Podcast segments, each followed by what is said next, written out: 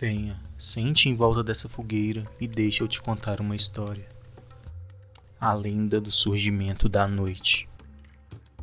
No começo só havia o dia. A noite estava adormecida nas profundezas do rio com Boiuna, a cobra grande que era senhora do rio.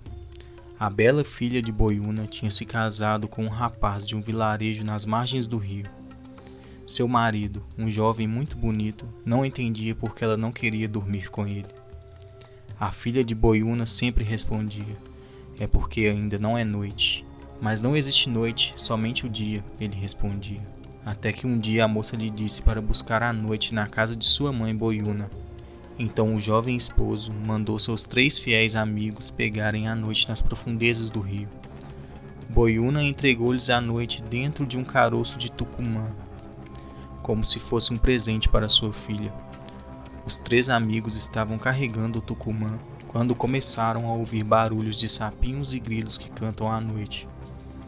Curiosos, resolveram abrir o tucumã para ver que barulho era aquele.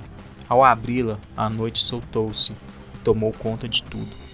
De repente, escureceu. A moça em sua casa percebeu o que os três amigos tinham feito.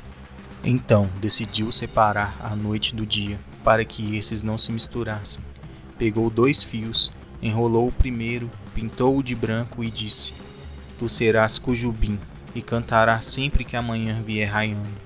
Dizendo isso, soltou o fio, que se transformou em um pássaro e saiu voando. Depois pegou outro fio, enrolou, jogou as cinzas da fogueira e disse: Tu serás a coruja e cantarás sempre que a noite chegar. Dizendo isso, soltou-o e o pássaro saiu voando.